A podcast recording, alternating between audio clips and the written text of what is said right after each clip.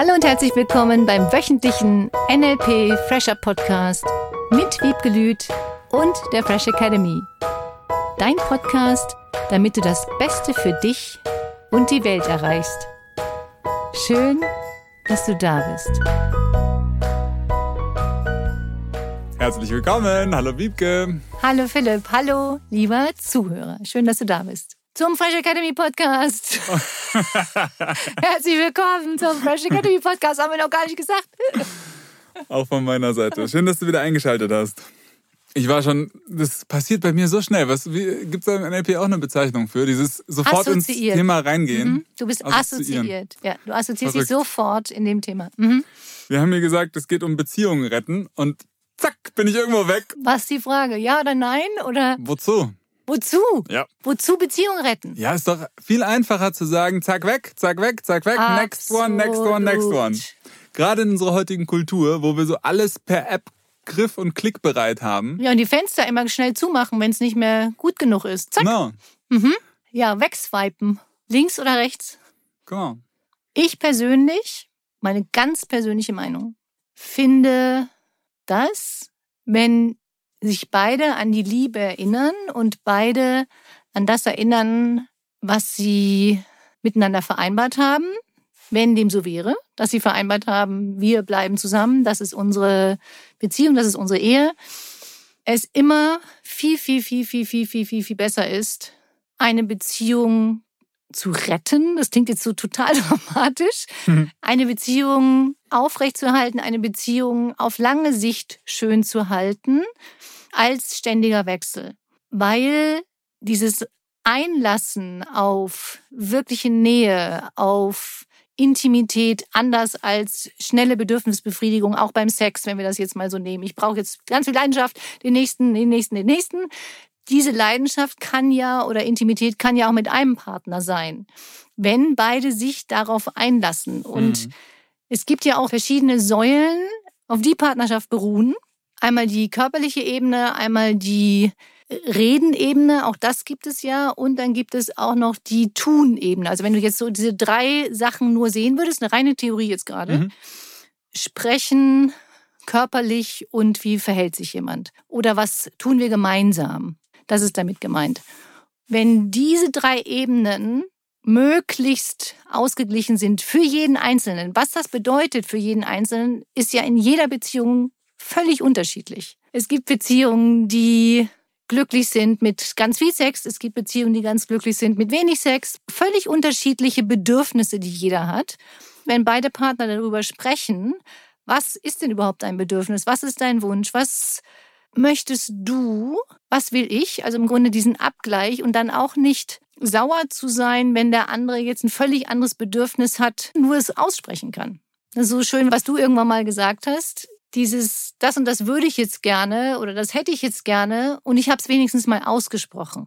Das heißt Mhm. nicht unbedingt, dass es sofort erfüllt werden muss, das eigene Bedürfnis, nur der andere weiß es. Und wenn der andere es nicht weiß, dann kann er ja auch gar nicht diesen Schritt gehen oder Schritt machen, dem anderen dieses Bedürfnis zu erfüllen oder diesen Wunsch zu erfüllen, wenn er Mhm. wollte. Genau. Vorannahme. So, ja, so, so weit war ich mit meinem Gedanken an der Situation gar nicht. Weil da ging es ja wahrscheinlich tatsächlich nur ums Aussprechen. Es kann sein, dass in einer dieser drei Säulen dann ein Manko für jemanden besteht. Wenn jetzt jemand sagen würde, ich bin nicht mehr so glücklich, ich wünsche mir das, das finde ich schrecklich, das will ich gar nicht mehr, das will ich auf jeden Fall. Viele Paare führen diese Gespräche nicht. Damit wissen die anderen gar nicht voneinander, was jetzt wirklich in demjenigen vorgeht. Voll. Äh, nicht nur bei Paaren. Also aus meiner Sicht, das überträgt sich auf alle Beziehungen, Mhm. die sich retten ließen oder. Genau.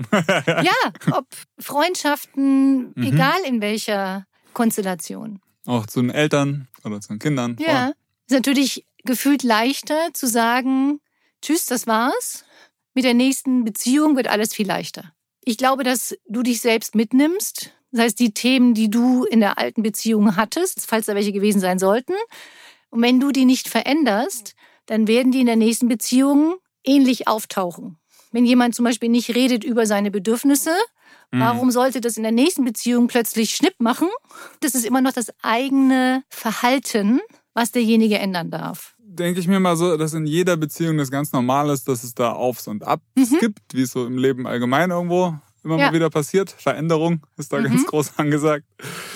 An welchem Punkt fange ich denn an, was zu verändern? An welchem Punkt fange ich denn an, das wirklich zu so aus dem Business kenne ich, dass man sagt, das eskalieren lassen, also nach oben geben und sagen, hey Chef, hier ist ein Problem, lass mal drauf gucken, um das zu lösen.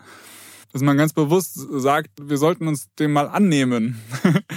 Bis zu welcher Stufe lasse ich das denn gehen? Das ist mir jetzt zu unkonkret. Ich brauche da hm. immer konkretere Situationen. Und wenn ich jetzt sagen würde, eskalieren, sagen wir mal, jemand würde sich immer wieder über Kleinigkeiten streiten. Die Spülmaschine ist nicht ausgeräumt, sie ist falsch eingeräumt, die Sachen stehen draußen, die Socken liegen irgendwo rum. Dann geht es um Kommunikation. Und die wenigsten Paare nehmen sich die Zeit, zum Beispiel einmal in der Woche, für solche Gespräche.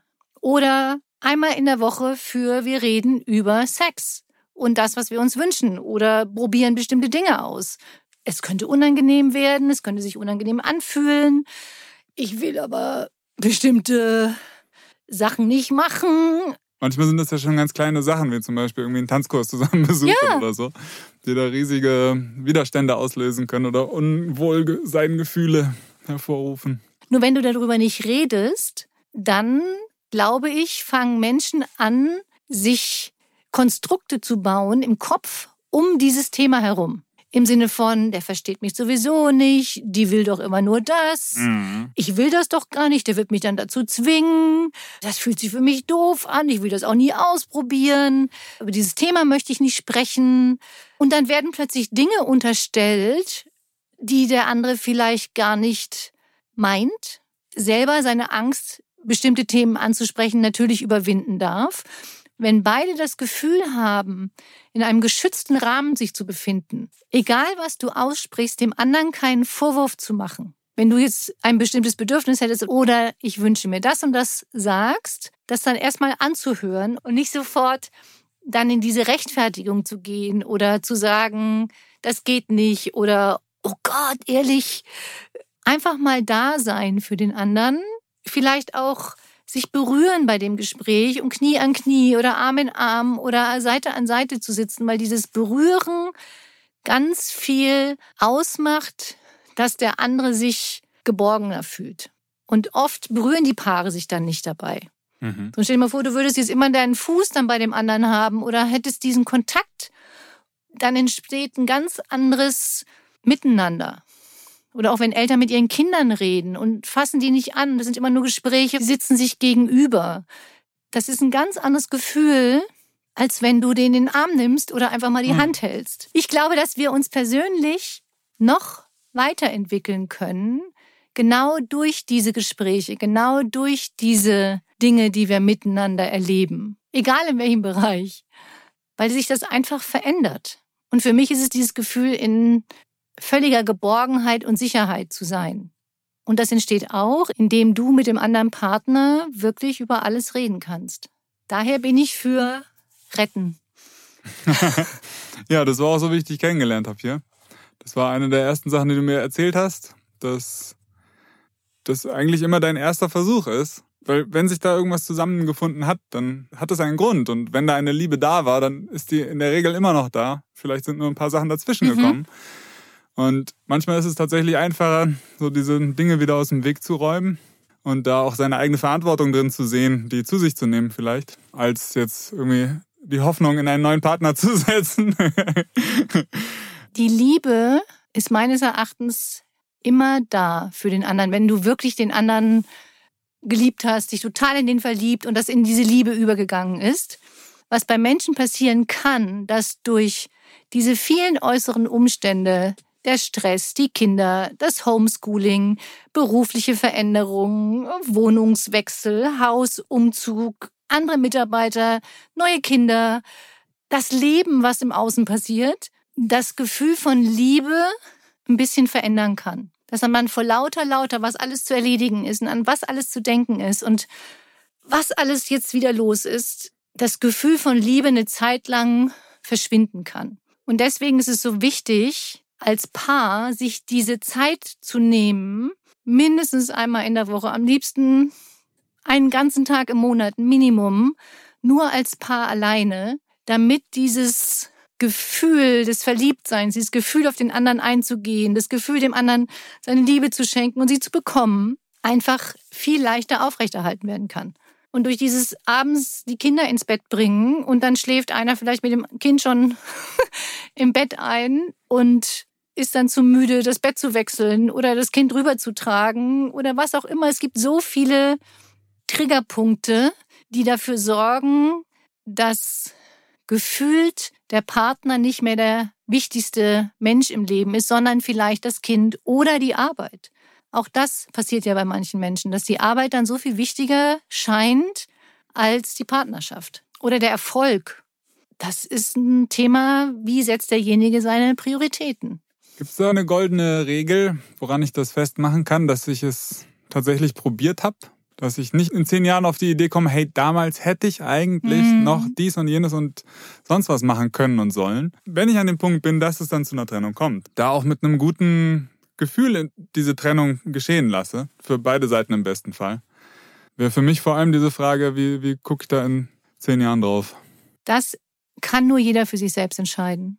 Mein Gefühl, meine Vermutung, mein Glaube ist, dass dieses Gefühl von ich liebe den nicht mehr so nur dadurch entsteht, dass wir zu viel mit uns in den eigenen Gedanken befinden, statt mit dem anderen darüber zu reden. Das ist der erste Punkt. Wenn Menschen über diesen Punkt hinaus sind, weil sie nicht geredet haben, weil sie nicht früh genug diese Schritte gegangen sind, war das ja immer die beste Option. Auch das nochmal. Das war ja die beste Option Klar. in dem Moment, weil derjenige sich vielleicht nicht getraut hat, weil er dachte, oh, sie oder er wird so reagieren.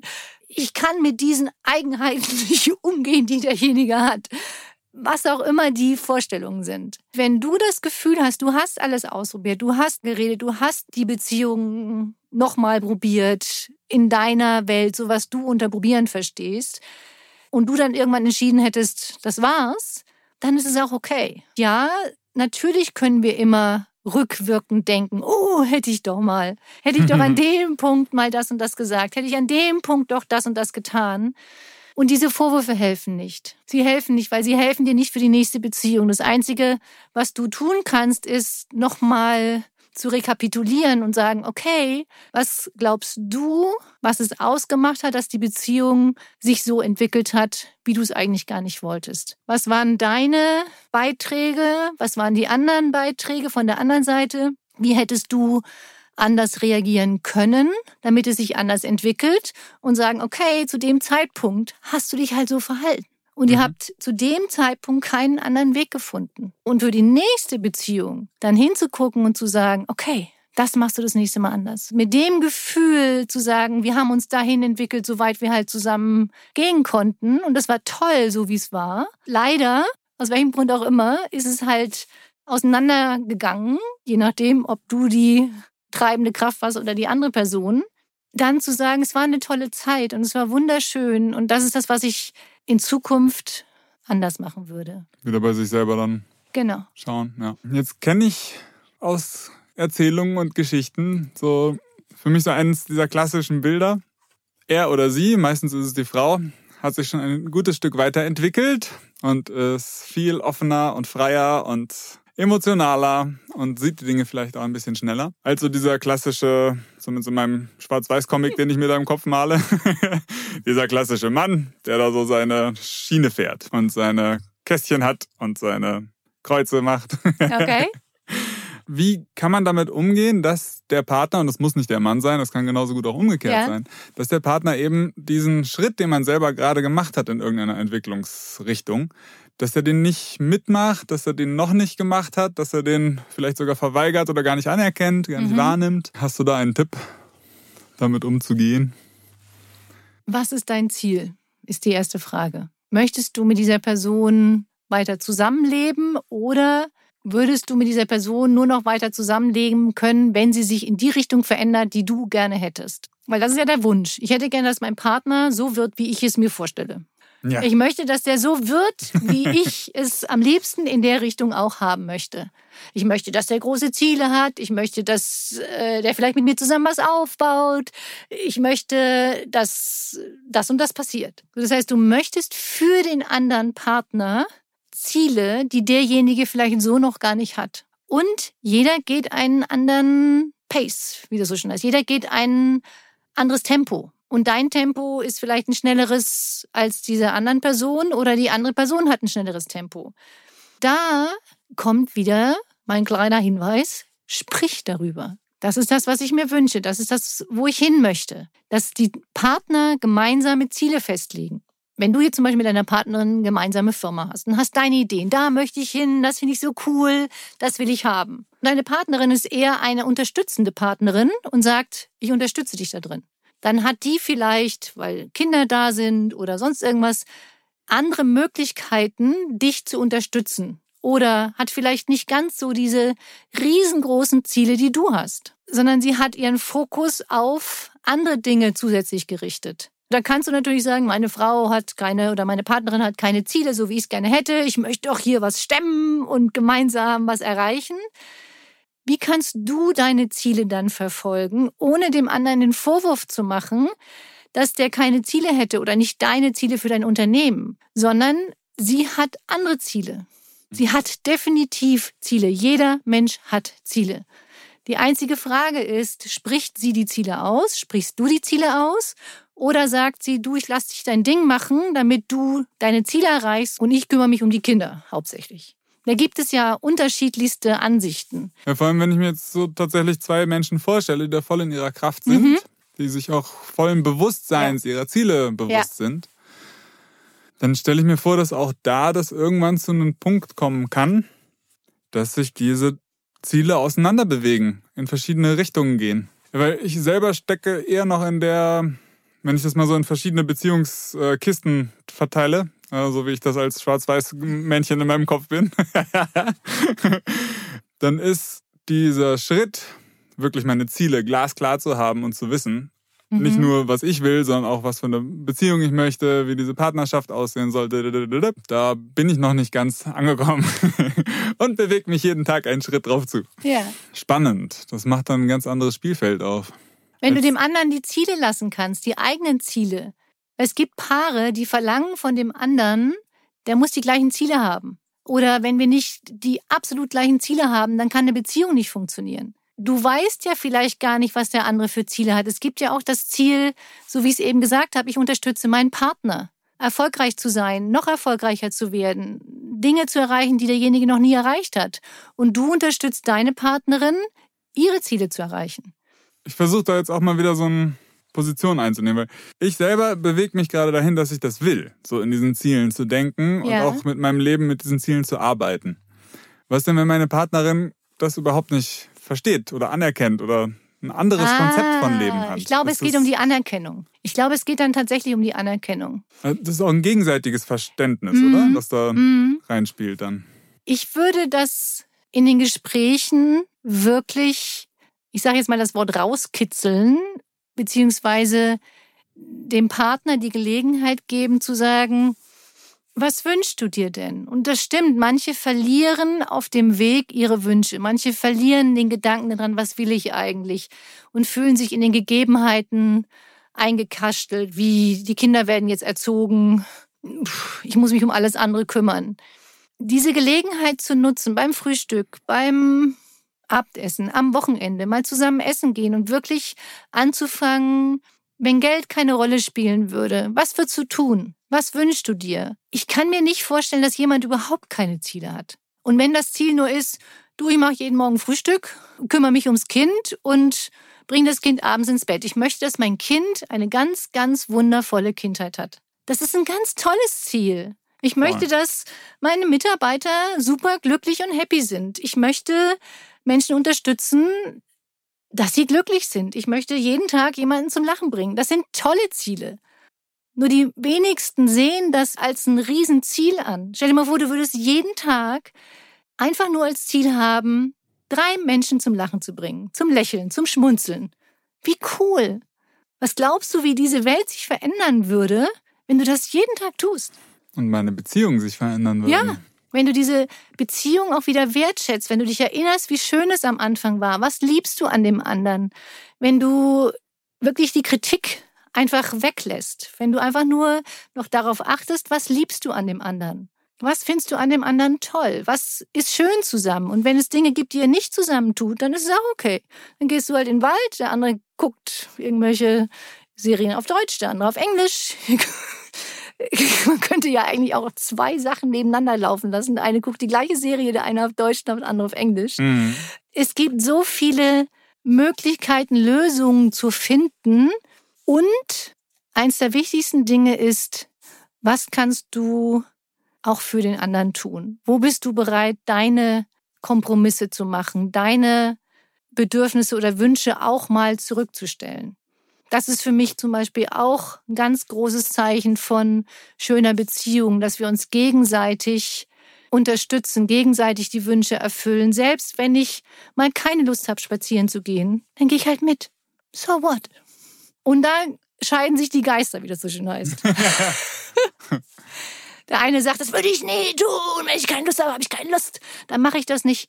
Ich finde es überhaupt nicht schlimm. Das ist in jedem Bereich so. Und du wirst feststellen, dass wenn du dann Dinge tust, zu denen du anfangs vielleicht keine Lust hattest, sie plötzlich viel mehr Spaß machen, als du dachtest.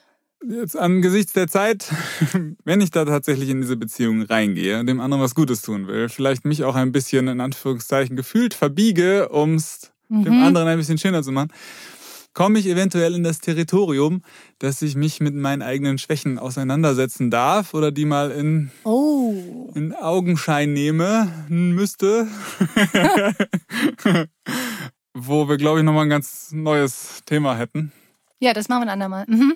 Ja, von meiner Seite aus vielen, vielen Dank für die ganzen Anstöße und Perspektive. Ich bin gespannt, ob du uns noch eine Unterstützungsaufgabe stimmt, stimmt, stimmt. auf den Weg gibst für die Woche. Die Unterstützungsaufgabe für diese Woche ist, mal darüber nachzudenken oder vielleicht auch dann zu tun, wenn du dich beobachtest im Zusammenleben, egal mit wem, ob Partner, Kinder, Eltern, Chef, Mitarbeiter, Freund, völlig egal. Was könntest du für den anderen tun, obwohl du vielleicht in dem Moment doch nicht so Lust hättest? Auch wenn es gar keinen Spaß macht. Ja. Nur eine Sache diese Woche, nur eine einzige klitzekleinigkeit. Guck mal, wie sehr sich der andere vielleicht darüber freut, dass du das mitmachst, dass du ihn unterstützt, dass du einfach mal still bist und nicht widersprichst. Das ist ja auch eine Sache, über die sich vielleicht jemand anders auch mal freuen würde. Mhm. Das machen wir auch noch mal im anderen Podcast. Cool. Also eine wunderschöne Woche. Was kannst du jemand anders Gutes tun? Vielen, vielen Dank. Danke dir. Danke fürs Zuhören. Tschüss. Tschüss. Das war der wöchentliche NLP Fresher Podcast mit Wiebgelüt und der Fresh Academy. Dein Podcast, damit du das Beste für dich und die Welt erreichst.